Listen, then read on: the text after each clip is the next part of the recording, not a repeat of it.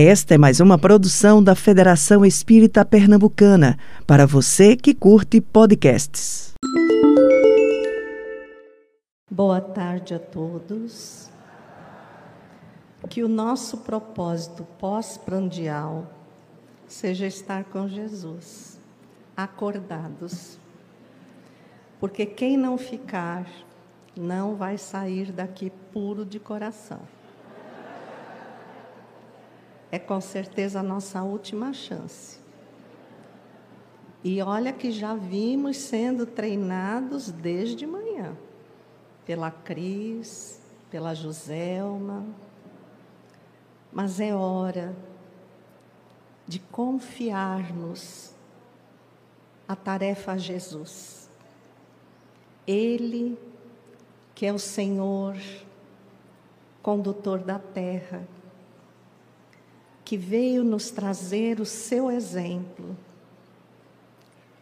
E entre os seus exemplos, ele nos legou o maior código de ética e moral, que é o Sermão do Monte. Gandhi afirmava com propriedade que se todos os livros da terra se perdessem, mas não se perdesse apenas o sermão do monte ou da montanha, nada teria se perdido.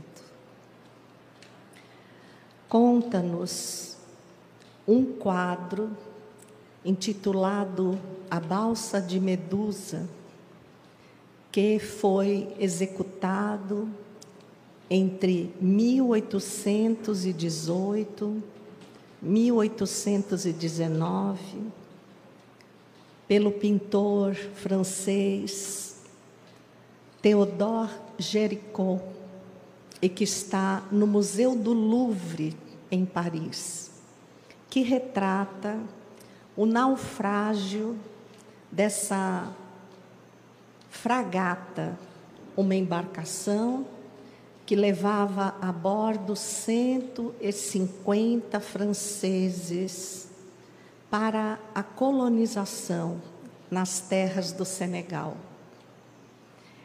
E surpreendida por uma grande tempestade, então ela naufraga nas costas do Marrocos. Muitos pereceram no primeiro impacto.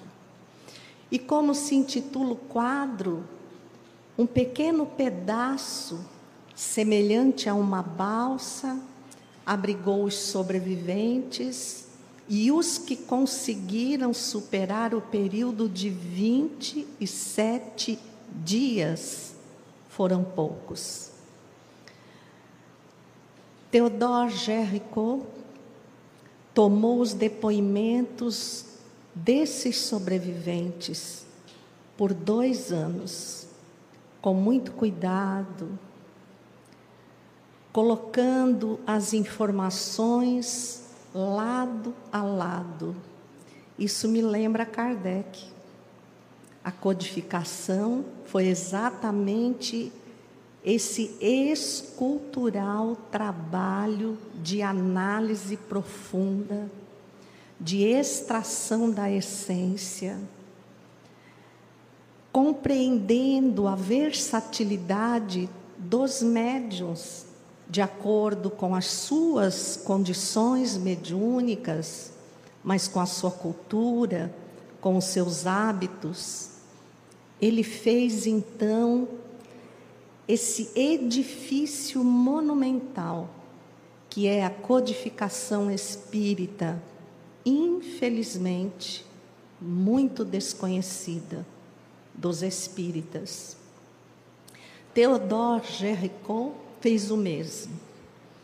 E depois, colhendo esses preciosos dados, ele os transformou numa belíssima tela a óleo, que hoje temos acesso pelo Google e ficamos impressionados com o que vemos a maior parte desses sobreviventes permaneciam totalmente inanimados, pareciam em coma, não se movimentavam, não apelavam para nenhum revezamento em torno da sobrevivência. Uns poucos se mantinham algum tempo de pé, mas não tomavam nenhuma atitude. Os olhos largados no vazio falavam exatamente da descrença que lhes invadia a alma. E bem poucos, quase nenhum, se mantinham de pé, mas ativos, procurando no horizonte qualquer indício de uma outra embarcação que pudesse resgatá-los. Eram incansáveis. Por serem muito poucos, eles se revezavam com uma disciplina impressionante e diziam: um que não esteja de pé pode representar a condenação de todos nós. Tomavam das suas camisas ou do que delas havia sobrado e as agitavam o tempo inteiro para provocar um sinal de atenção. E lá pelo décimo quinto dia, eles perceberam um barco que passava a uma grande distância e se agitaram ainda mais, na esperança de serem encontrados, e não foram. Pensam que desistiram? Diz Theodore Géricault, nos depoimentos tomados e na tela que também expressa o fato que eles foram os que nunca fizeram naufragar a certeza de que sobreviveriam. sobreviveriam. Pode nos parecer completamente destoado do assunto, bem-aventurados os puros de coração, porque verão a Deus. E toda a sequência de punições, de escândalos, mas também de alertas que Jesus segue nos dizendo nesse oitavo capítulo do Evangelho segundo o Espiritismo.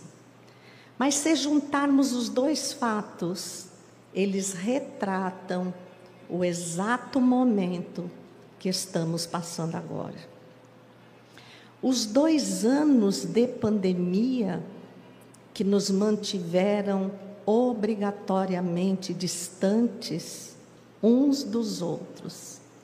E a alegria que eu vi hoje aqui, adentrando essa federativa, nos olhos da Cristina, nos, nos olhos do Washington, nos olhos dos trabalhadores que representam aqueles muito poucos que ficaram de pé o tempo inteiro.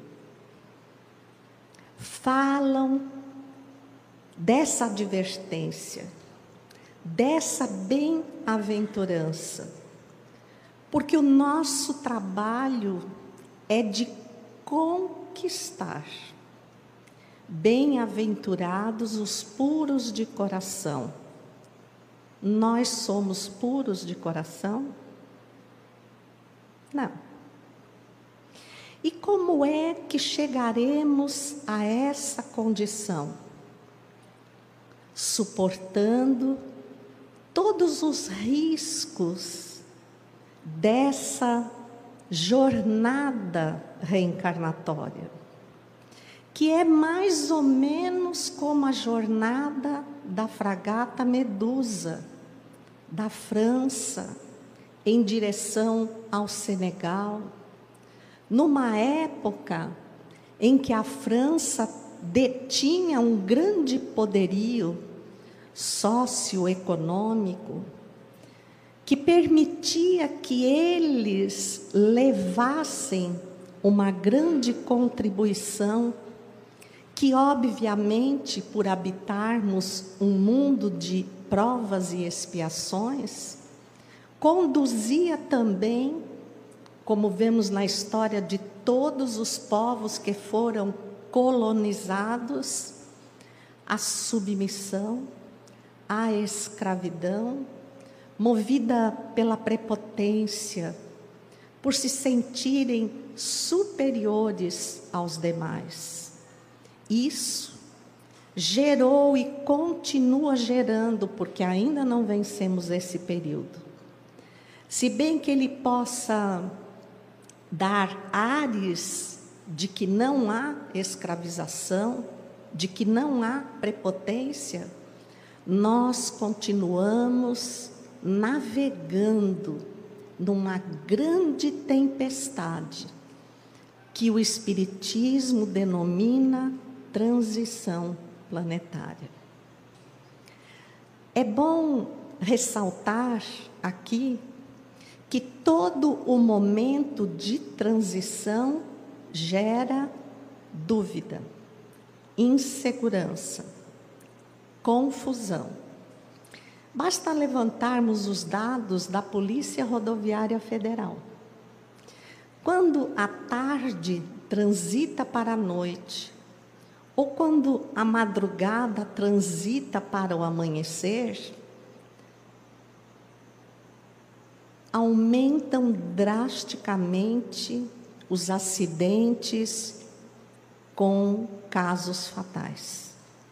Porque imagine você tomar o seu carro à noite e dirigir horas a fio e de repente o nascer do sol, que poderia ser uma bênção, provocar um quadro ilusório que não lhe permite enxergar bem a estrada, que já foi concretada, que está sinalizada e mesmo assim, os acidentes são graves e muitas vezes fatais. Por quê? Porque o nosso organismo, os nossos sentidos físicos, para se adaptarem a esse claro escuro ou escuro claro, demoram muito tempo. E enquanto demoram, se nós não multiplicarmos os cuidados, a atenção, até mesmo estacionando o carro pelo tempo necessário no acostamento, conhecendo a estrada, dominando a máquina, podemos ser iludidos por um raio de sol. E enxergar estrada num abismo num local que margeia a rodovia e que pode ser absolutamente perigoso. Não é diferente o momento que estamos atravessando. Estamos saindo da mais densa escuridão. Só que essa densa escuridão não está sendo vivenciada há algumas horas nem há alguns meses ou anos, mas há séculos. Em plena Idade Média, a época de Francisco de Assis e Clara de Assis, a escuridão na terra era a verdade da terra. Todo aquele que quisesse não apenas sobreviver, mas ser respeitado, ter um futuro, tinha que agir com absoluta crueldade. E, obviamente, um Francisco de Assis, e eu sugiro a vocês que eu acho que agora é a época de resgatar Francisco de Assis, de compreender ao que estamos sendo chamados. Porque se não compreendermos, seremos os inanimados da balsa de Medusa, que vem conduzindo as teorias, os preceitos, as normas e os preconceitos da sociedade terrena de uma forma tão absurda que nós não conseguimos mais discernir o que é normal do que é moral. Isso quer dizer que estamos saindo da rota e não é de uma estrada. Pensem na melhor estrada do Brasil.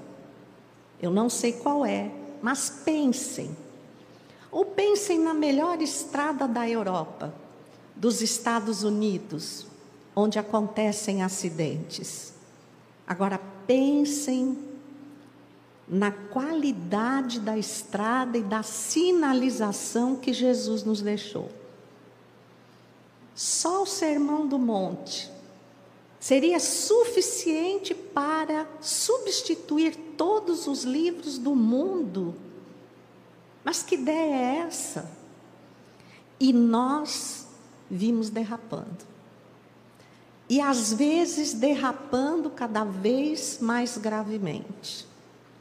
Então, esse claro escuro da época da barbárie, da Inquisição, das cruzadas, das guerras de poder do feudalismo, da monarquia, a Revolução Francesa, que gerou consequências profundamente dolorosas que levou as criaturas, porque houve uma negação absoluta de Deus em solo francês, a ponto deles expulsarem todos os religiosos e de transformarem todos os templos em casas do intelectualismo, do iluminismo. Então percebam que nós repetimos o período de forma muito grave.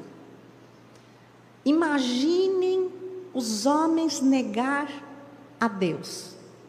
Não é um ou outro, é uma nação ou várias nações. E se você acha que nós estamos falando do século XVIII, do século XIX, uma grande onda de negação de Deus invadiu toda a terra no transcorrer da Segunda Guerra Mundial. Quando os pais muitas vezes eram obrigados, obrigados a entregar as suas filhas aos soldados alemães em troca de uma barra de chocolate para alimentar o resto da família. Eles se perguntavam: mas se Deus existe, como é que Ele pode permitir uma crueldade que dizima milhões de criaturas, que coloca famílias inteiras submetidas a tamanha dor? Deus não existe. E foi tão grave essa situação que teve um grande grupo de padres holandeses que negaram Deus. Com o levantamento dos dados históricos sobre Jesus, eles permaneceram acreditando em Jesus, mas negaram Deus. Isso não é o que está acontecendo agora? Tudo bem, nós passamos por um grande naufrágio. Nesse naufrágio, nós vimos amigos, entes queridos, serem atirados às águas perversas da pandemia e do dia para a noite sendo ceifados do nosso convívio sem sequer o direito de uma despedida. Por que Deus permitiu uma coisa dessas? Porque Deus não vê em nós nem o princípio inteligente, nem o vegetal, nem o animal, nem o homem. Ele vê o anjo em construção. Pensem que quando tomamos em mãos o livro há dois mil anos, conhecemos a história de Públio Lentulus, de Lívia, sua esposa, e analisamos as condições morais de um e outro, nós recriminaríamos Públio Lentulus, principalmente no transcorrer daqueles 25 anos em que praticamente ele condenou a sua esposa por um falso testemunho de uma mulher leviana. E não levou em conta nem o amor, nem a convivência, nem todos os sacrifícios, o espírito de resignação, de dedicação, de esposa, de mãe. Ele simplesmente a excluiu. Nós víamos Públio Lentulus, Jesus via Emmanuel. Quando Jesus olha para nós, ele vê muito além do que nós podemos imaginar, muito além. Ele sabe a condução que, mesmo nos debatendo ou negando, a evolução que será compulsória, embora nesse trânsito nós vimos e ainda vamos escolher muitos tormentos voluntários, isso está no capítulo 5 do Evangelho. E também está no excelente livro A Luz do Consolador, de Ivone do Amaral Pereira, que reservou todo um capítulo para isso, e que eu, particularmente, considero que é a escolha que mais temos feito agora. Nós continuamos seguindo os passos de Mamon, atirando-nos às conquistas dos valores materiais, sem nenhuma prevenção de saúde, porque muitas pessoas que não vêm à casa espírita ou aos templos de outra religião por medo de contaminação, estão nos shoppings, estão nas praias, estão nas festas Sabe quem eles são? Os inanimados da balsa de Medusa. Totalmente inanimados. Bom, se Deus quis que a fragata afundasse, se foi escolha dele, ele que nos tire dessa. Outros sabem, porque são espíritas, o motivo pelo qual estamos passando por tantas tribulações. Vêm à casa espírita, estudam o espiritismo, ou pelo menos enganam que estão estudando. Se transformam em trabalhadores espíritas. E de repente vem uma grande tempestade. O que é que a tempestade pede de quem está submetido a, ele, a ela? Que tomemos urgentes providências para sobreviver a elas.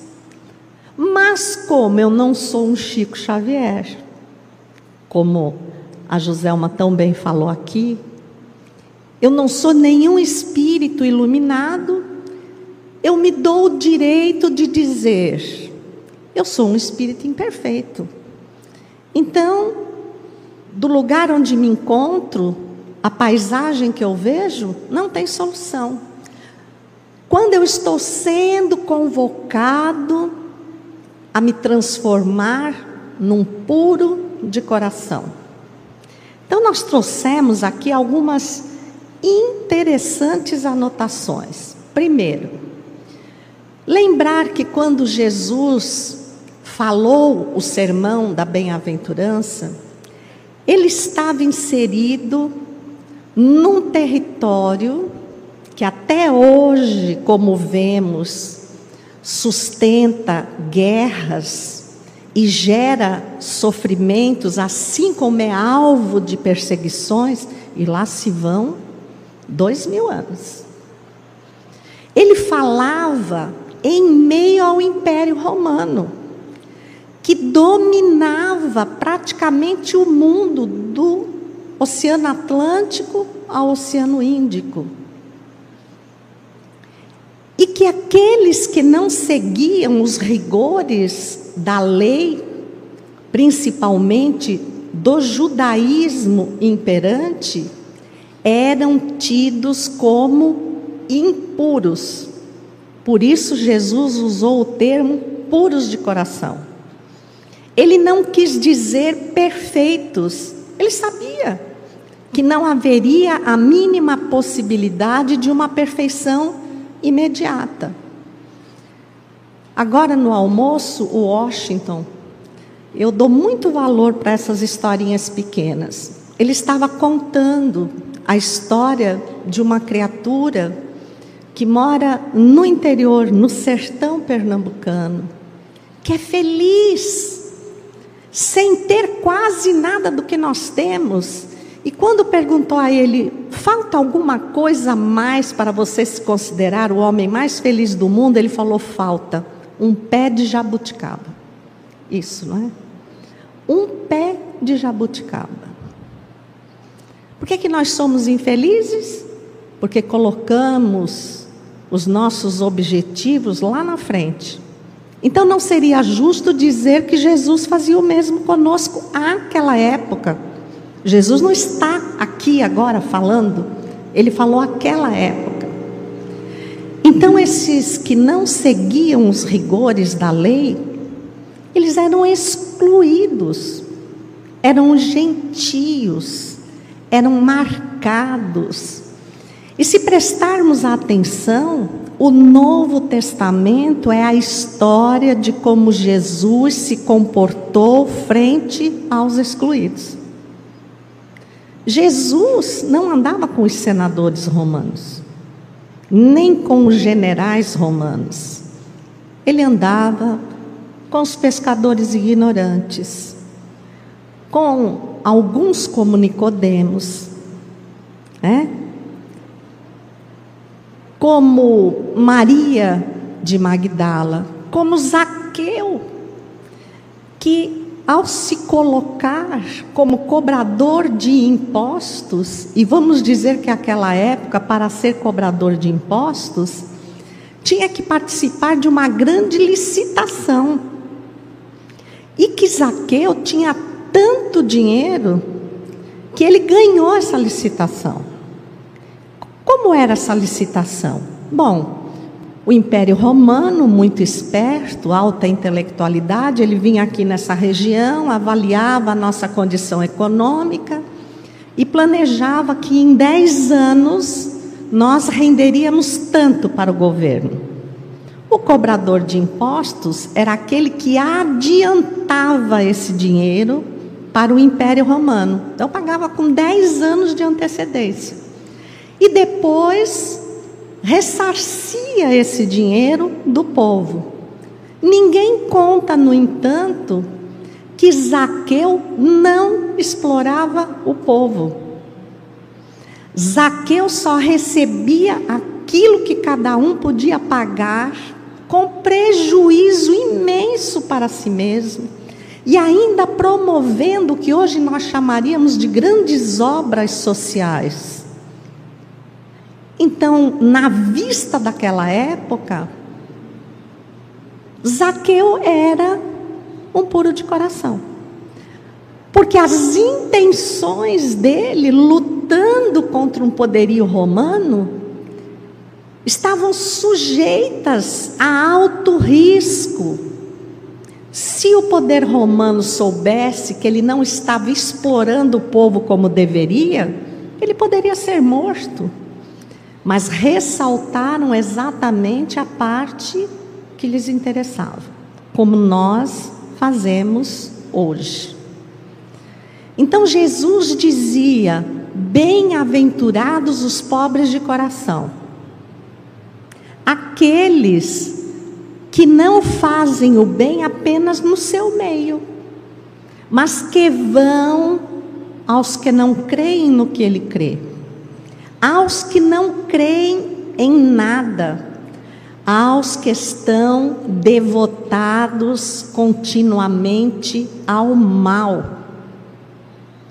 Hoje, nós, os espíritas, poderíamos largamente ser tidos como puros de coração.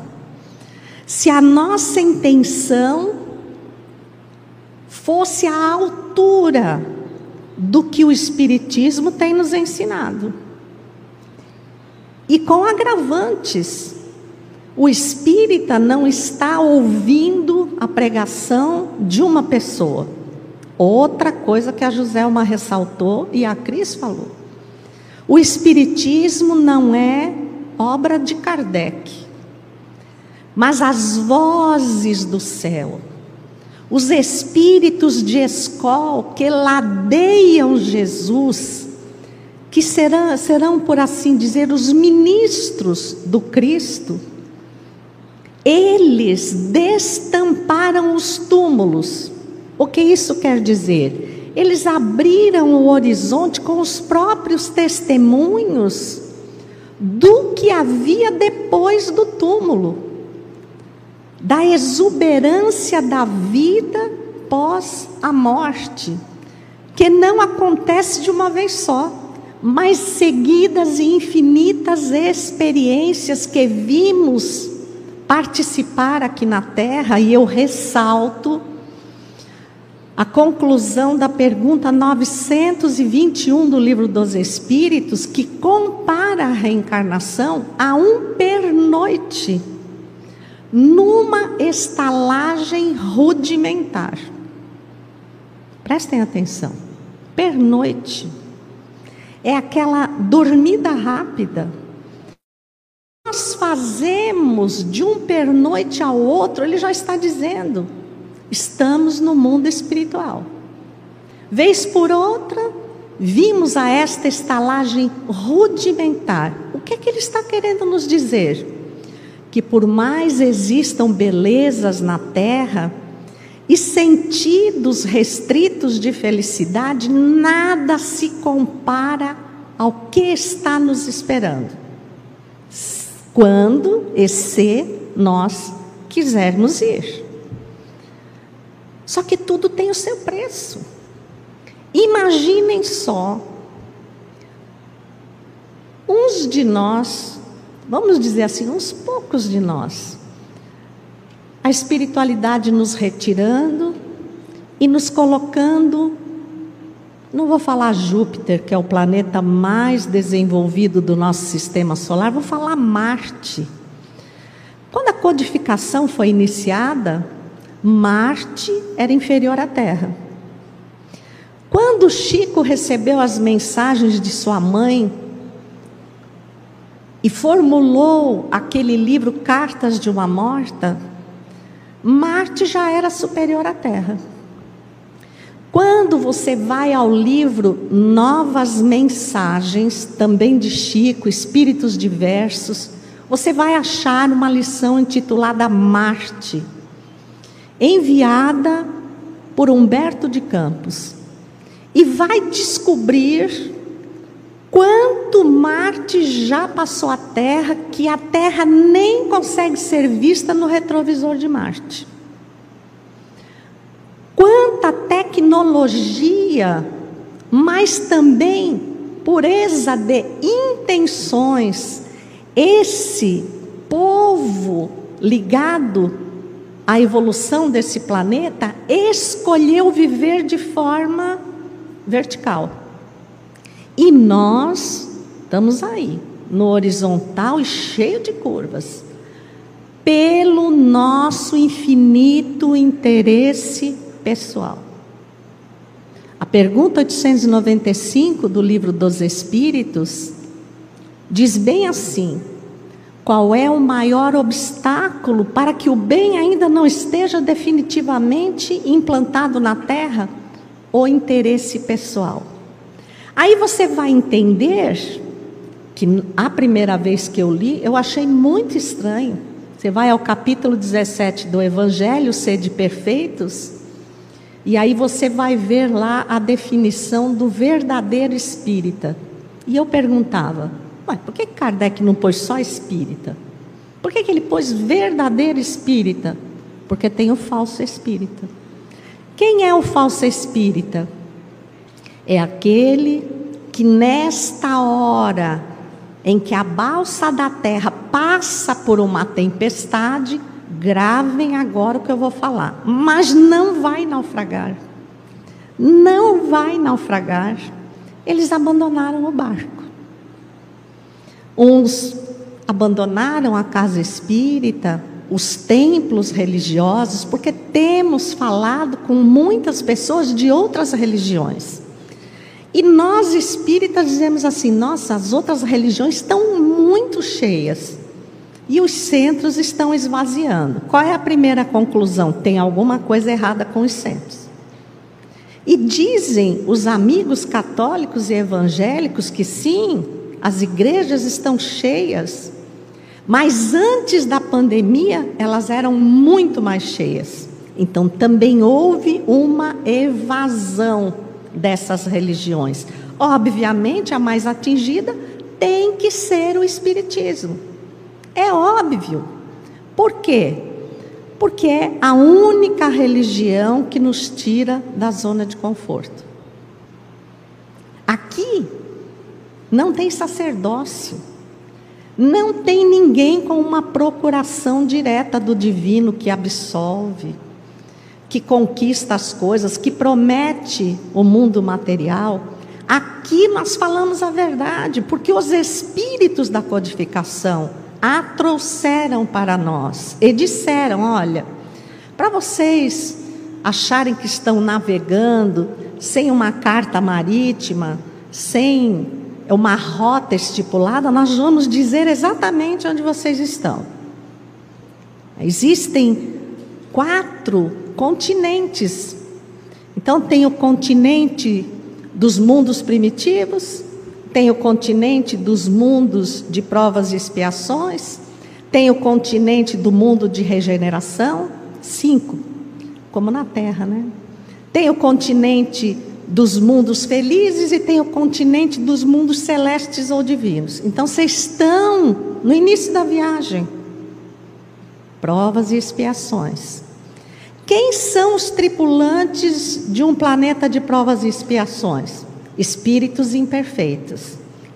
O que é ser um espírito imperfeito? Aquele que já conhece o bem, mas ainda se deixa mais facilmente convencer pelo mal. E se esse mal não tiver esforço, que mal, que bem, quem sabe, a gente vai ficando. Espíritos imperfeitos, essa imperfeição não nos dá direito à ociosidade, à desistência, porque nós temos um vasto caminho para compreender e colocar em prática o que o Espiritismo está dizendo. E o que é que nos cabe neste ponto do bem-aventurados, os puros de coração? O que que nos cabe? O que, que cabe à terra?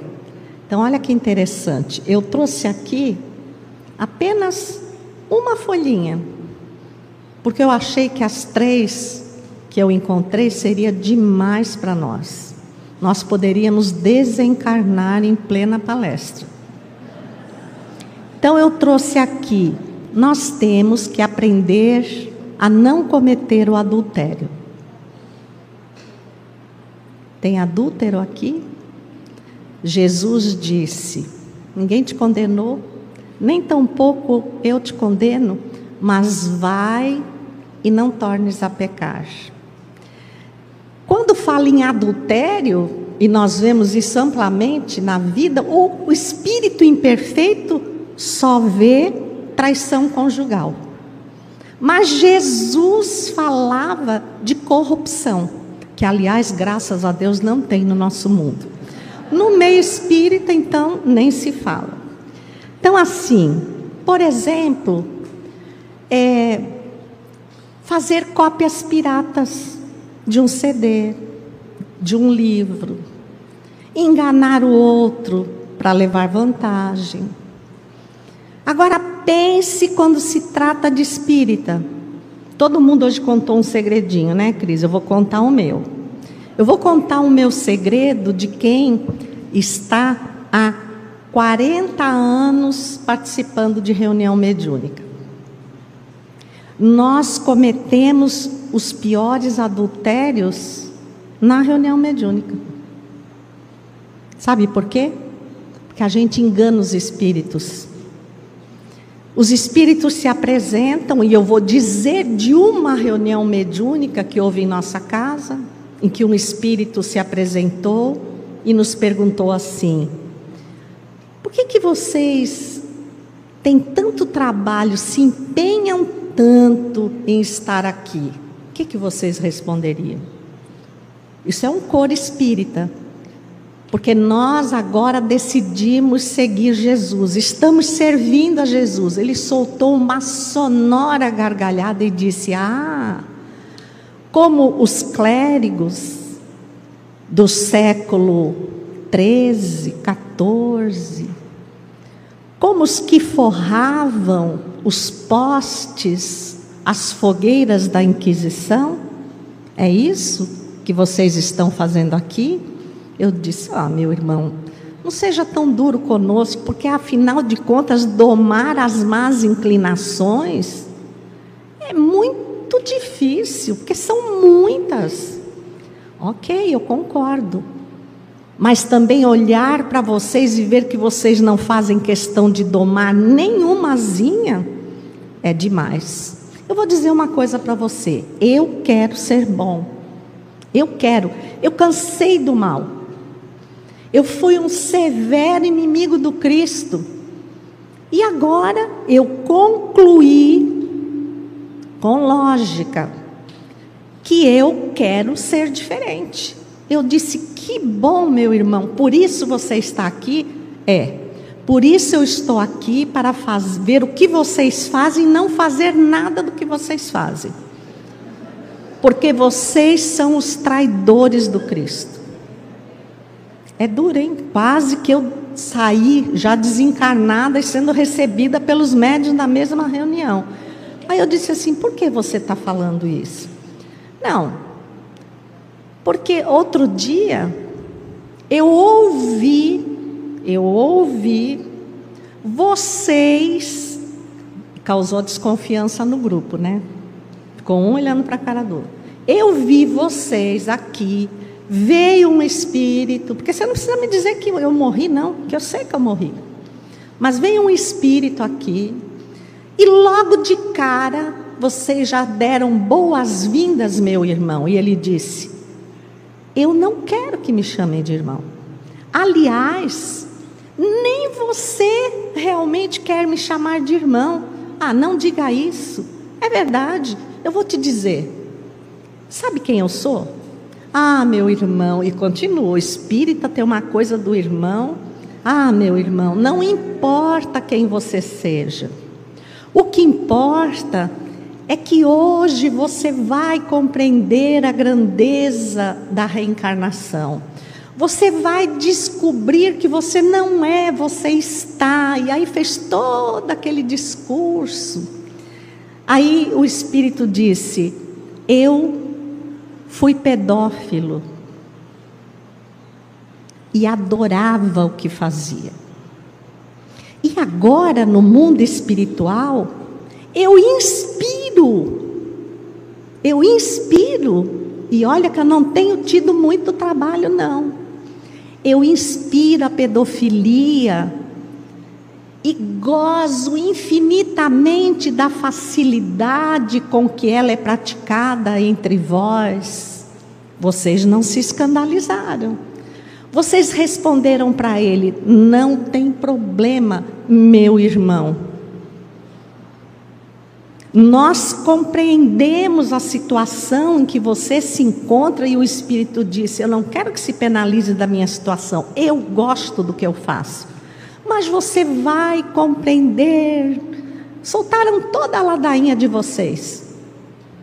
Aí vocês foram para casa. Nesse momento, todos nós da reunião, todos nós nos demos conta de que há mais ou menos uns dois meses, lá na região da nossa cidade, foi aprisionado um terrível pedófilo. E não era uma pessoa sem conhecimento, não era uma pessoa de uma classe social é, excluída, mas era um criminoso. E quando ele foi preso, essa ideia veio na minha cabeça, como veio na de todo mundo. Um de vocês foi o mais severo de todos. Chegou em casa, saindo dessa reunião aqui, viu a notícia e disse: O que, que adianta prender um cidadão desses? Ele tem dinheiro, ele vai pagar, vai sair e vai cometer outros crimes. Tem que matar esse cara. E vocês tinham chamado de irmão um semelhante a ele. Então, para resumir vocês, eu só encontrei uma palavra que Jesus dirigia aos fariseus: hipócritas. O que vocês dizem não é o que vocês fazem. Então vocês são adúlteros, corruptos, traidores de Jesus, mas não nos enganam mais. Escala para atingir a pureza de coração. E veja que a pureza de coração não tem nada a ver com perfeição. Porque a gente vê as bem-aventuranças e diz: ah, mas o dia que eu for um puro de coração, Allan Kardec, no capítulo 31 de O Livro dos Médiuns, que poucas pessoas conhecem, intitulado Dissertações Espíritas, ele separa dissertações de espíritos que colaboraram na codificação em três temas diferentes: os que falam do Espiritismo, os que falam dos médiums e os que falam das sociedades espíritas. E exatamente no que fala dos médiums, ele diz: se eu não estou enganada, é de Fenelon. Ele diz: espíritas, acautelai-vos, principalmente se exercerem a mediunidade. Porque se o vosso falar não estiver de acordo com as vossas atitudes, o carreiro da obsessão, da subjugação e a falência moral se anuncia. Olhem a gravidade. Então, na realidade, ele só está falando, espíritas, o que, é que vocês aprenderam aí com o espiritismo? E do que vocês aprenderam, o que, é que vocês estão fazendo tal e qual lá fora? Ou vocês são um aqui, outro lá fora? Então, o que nos dá a perceber é que com todos os recursos, nós, os espíritas, estamos muito distantes da pureza de coração. Porque aqueles que não voltaram, sabe por que é que não voltaram? Porque eles estavam presentes nas aulas, absolutamente, eu sei que estavam. Mas não absorveram o ensinamento, não colocaram em prática no dia a dia. Quando a gente vai fazer um cruzeiro, eu acho que tem aqui gente que já fez cruzeiro.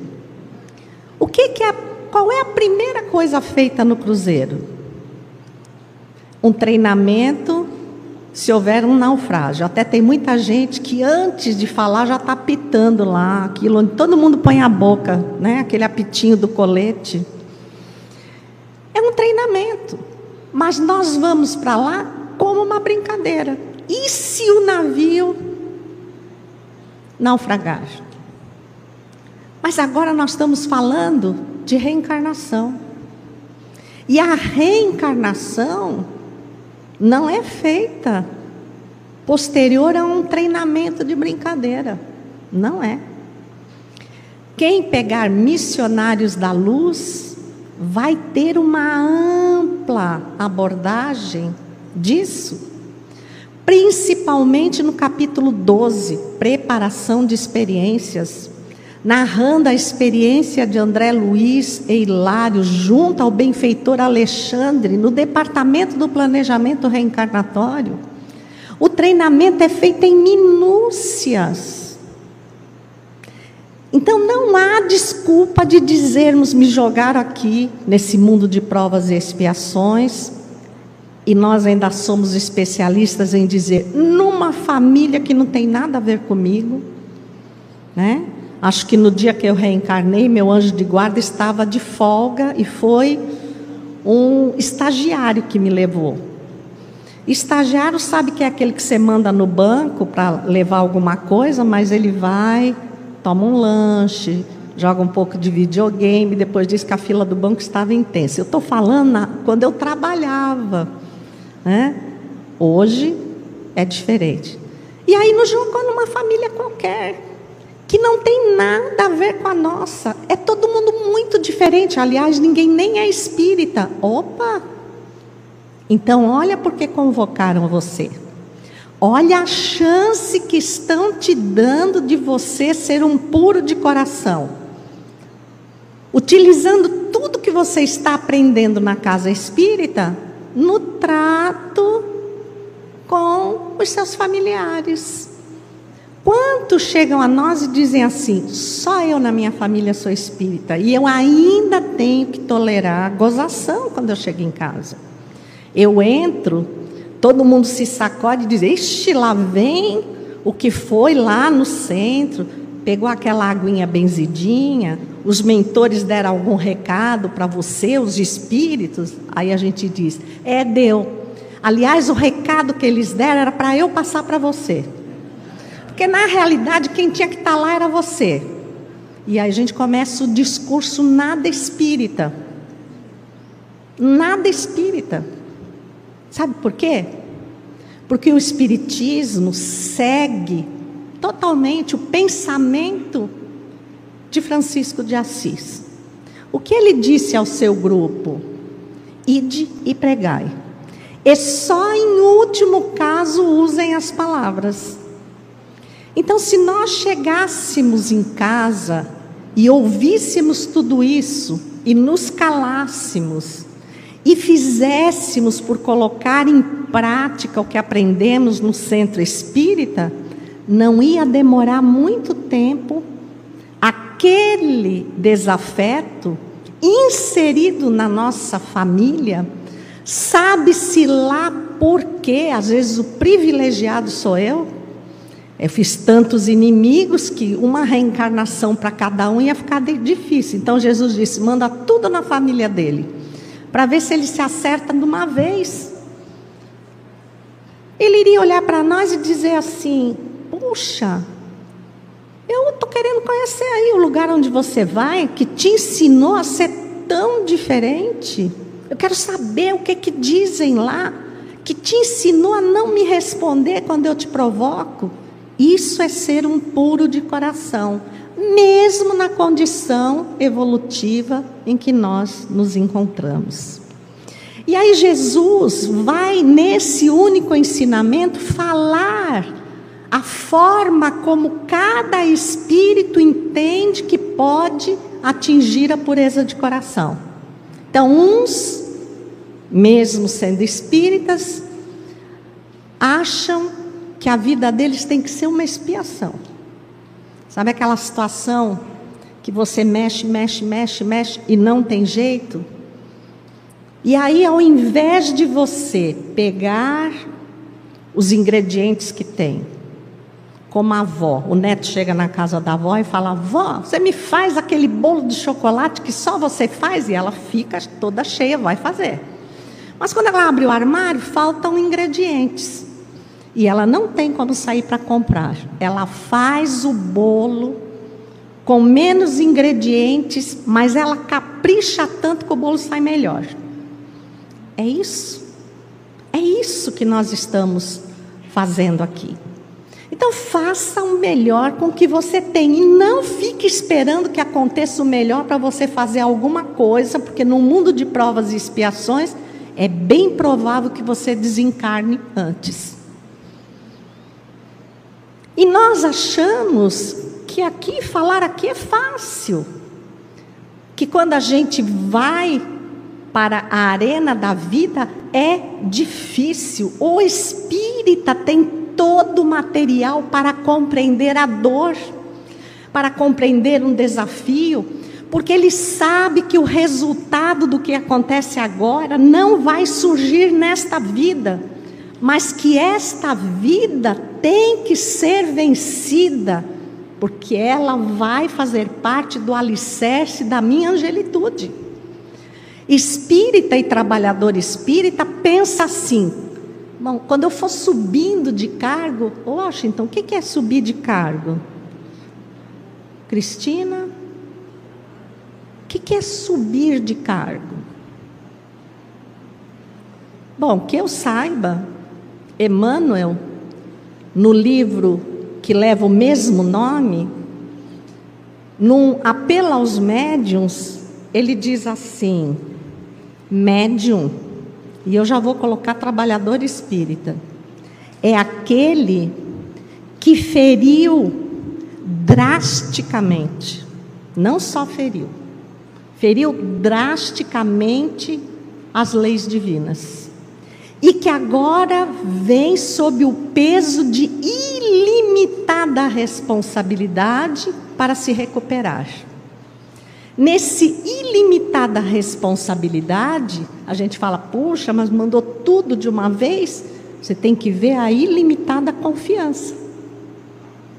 Porque tem outro lado. Tem a confiança depositada. Só que não é a confiança que nós muitas vezes depositamos numa pessoa, porque não tem ninguém. Aquela apareceu, eu coloco e fico esperando o melhor dela. Em direção do mundo espiritual para nós, não é assim eles só dão a responsabilidade a quem está capacitado. Então, nós fomos capacitados. E estamos abandonando o barco num momento de tempestade. Ano passado, eu acho que a vida de ninguém aqui foi fácil, né? Porque num mar tormentoso, como o que nós vemos na terra, com todas essas ideações materialistas que vêm nos convencendo que precisam ser atingidas para que a gente seja feliz, para que sorria e para que tenha tempo para o trabalho espírita. Nós estamos nos permitindo convencer. Prestem atenção eu estava fazendo a minha primeira viagem doutrinária pós-pandemia.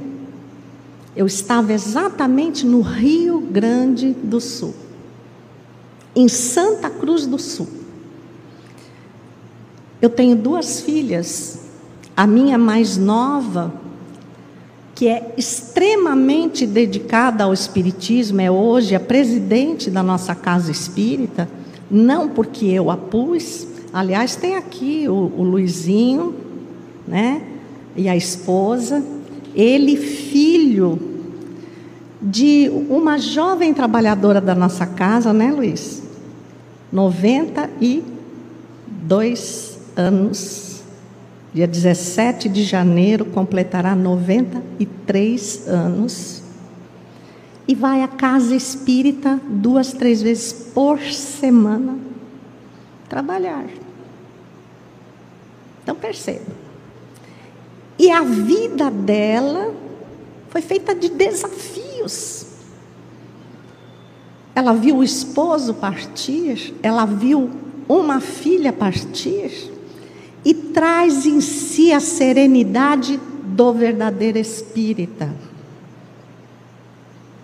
Então eu estava lá e a minha filha mais nova precisou ir ao médico, estava com desconforto intestinal e o médico pediu um exame com urgência. 34 anos. Em três dias veio o diagnóstico de câncer de intestino. Um tumor que já tomava na largura do intestino, no cólon transverso, aqui bem próximo do fígado, 70% do intestino causando essa irregularidade intestinal e as dores abdominais fortes. Foi assim que eu recebi a notícia. E aí qualquer um perguntaria: Poxa, Jesus, tudo bem, não dá para não ter essa notícia? Mas peraí, o senhor precisa me dar essa notícia no exato momento em que eu estou longe de casa? Iniciando uma semana de tarefas no Espiritismo, logo agora ele disse sim, porque agora é que você está forte para avaliar bem a oportunidade que vocês estão tendo. Então a gente parece que barganha com o mundo espiritual, nós queremos que eles sejam bons conosco no sentido de nos facilitar as coisas. Mas se eles facilitarem, nós não criamos resistência. É como a criança para quem você nunca diz um não. E quando ela topa com o primeiro não, o primeiro desafio, ela se sente naufragando na existência se sente incapacitada para a existência, inútil na existência. Logo, a ideação suicida se abriga no seu pensamento. E ela passa a lançar isso em cada situação da vida. E se realmente ela não sair pelas portas do suicídio, ela mata o objetivo, a esperança e vai ficar como aqueles da balsa que, embora de pé, os olhos vagueiam no nada. Quando nós temos o Espiritismo, não apenas para entender os bem-aventurados, os puros de coração, porque verão a Deus.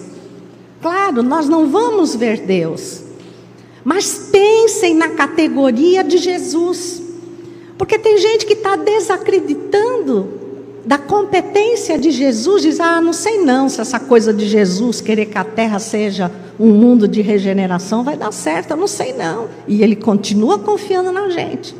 Mas será que eu já fui lá ver o currículo de Jesus? A gente, para subir aqui, apresentaram um currículo. E Jesus, para assumir a governança da terra, não tem capacidade? Então a gente vai lá na Revista Espírita, fevereiro de 1868, vamos encontrar duas matérias, a quarta e a quinta, os Messias do Espiritismo, Espíritos Marcados. Nós vamos ao Evolução em Dois Mundos de André Luiz, no capítulo 1, Fluido Cósmico, e juntando tudo numa única reflexão, vamos perceber que numa categoria de pureza, em que permite a esses espíritos estarem numa comunhão indescritível com Deus, indescritível. Espíritos infalíveis, vírgula, mesmo na, na encarnação, porque Jesus veio encarnar na terra. Quando ele encarnou, segundo ele mesmo disse, eu e o Pai somos um.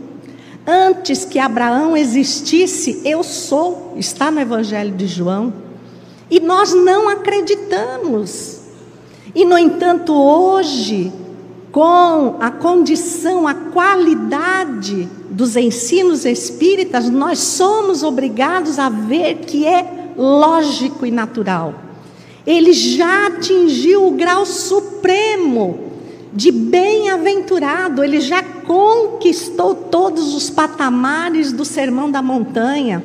Ele veio nos dizer do que ele já tinha vivido. Ele não veio colocar objetivos para nós. Ele veio nos avisar dos degraus que precisaríamos subir e só assim atingirmos o mais alto grau de pureza.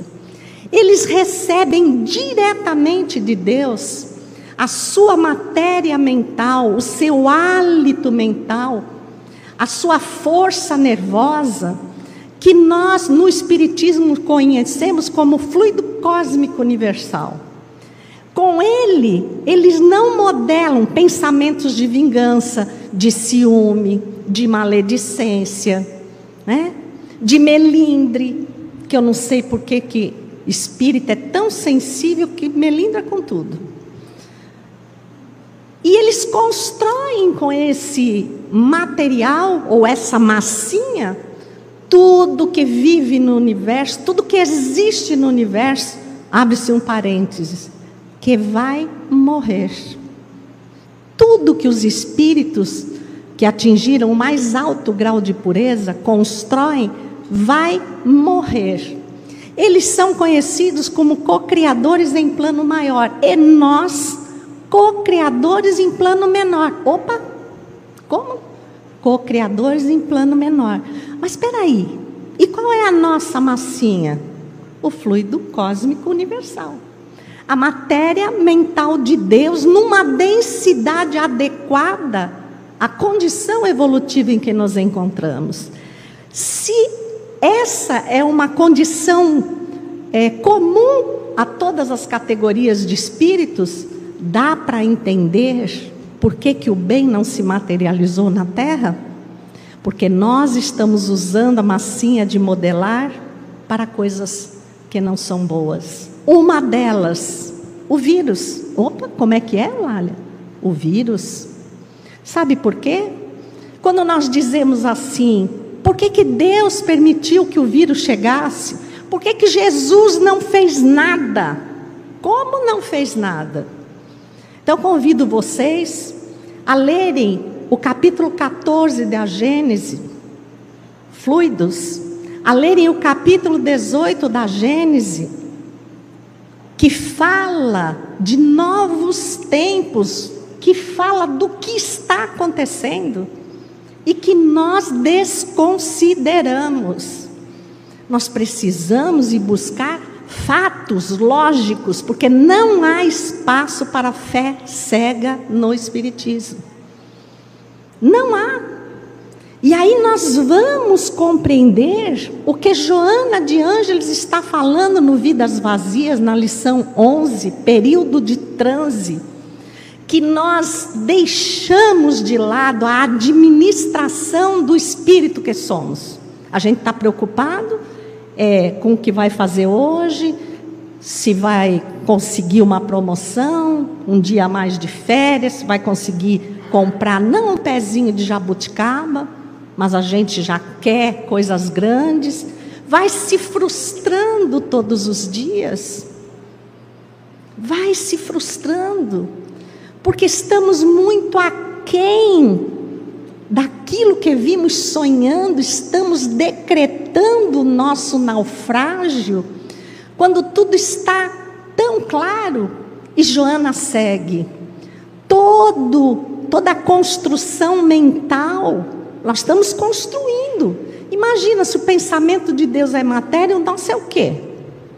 Agora pegue os seus pensamentos de hoje, dia dessa mostra maravilhosa, desse encontro que nós deveríamos estar felizes.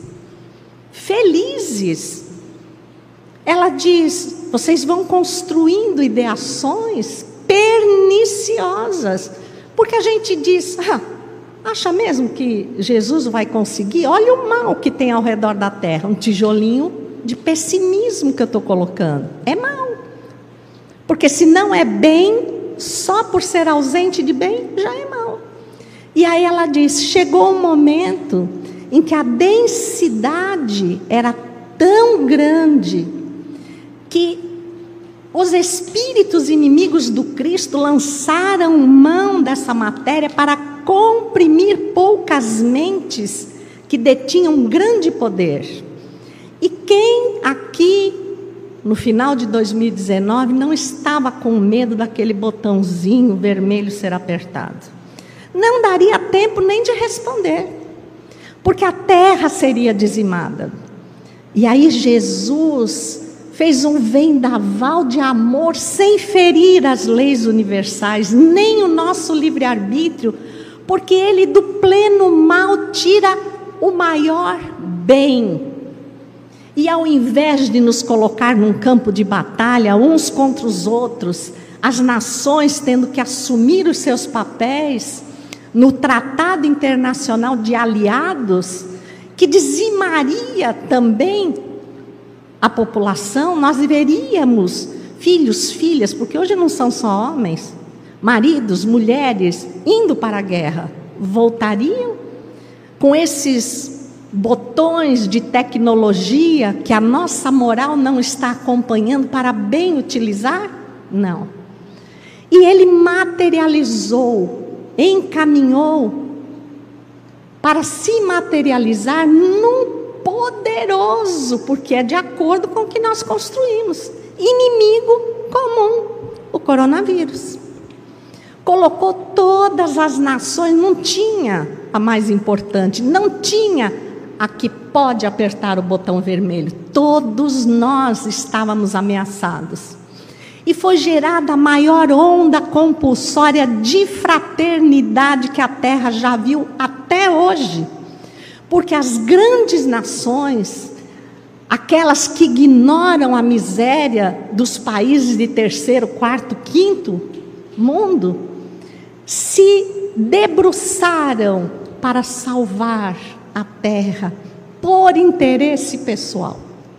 Então nós ainda continuamos no interesse pessoal, mas mesmo assim a dor fez com que naquele momento vivêssemos um ato de pureza de coração, percebendo que não precisamos nos destruir, nem ser melhores ou maiores uns que os outros, apenas precisamos fazer com que o nosso falar seja sim, sim, não, não, vivendo o Espiritismo. Quando olhamos a época de Jesus, começamos a apontar entre os apóstolos de Jesus aqueles que o traíram. E dizemos: puxa vida, olha só, quando Jesus foi crucificado, só tinha um lá, só tinha João, o resto, Pedro. Pedro negou três vezes. A gente começa a procurar o erro onde tem um exemplo. Pedro negou três vezes sim, mas depois junta João e Tiago, fundou a Casa do Caminho, que foi a ação mais cristã, porque Tiago era judeu, Jesus era judeu.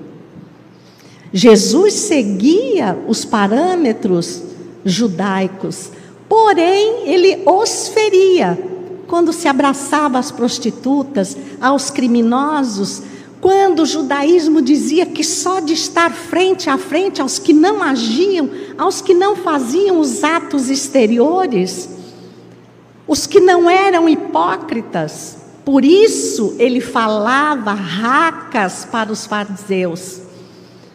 Que adianta cuidar de fora para dentro, se desprezam de dentro para fora, túmulos caiados por fora?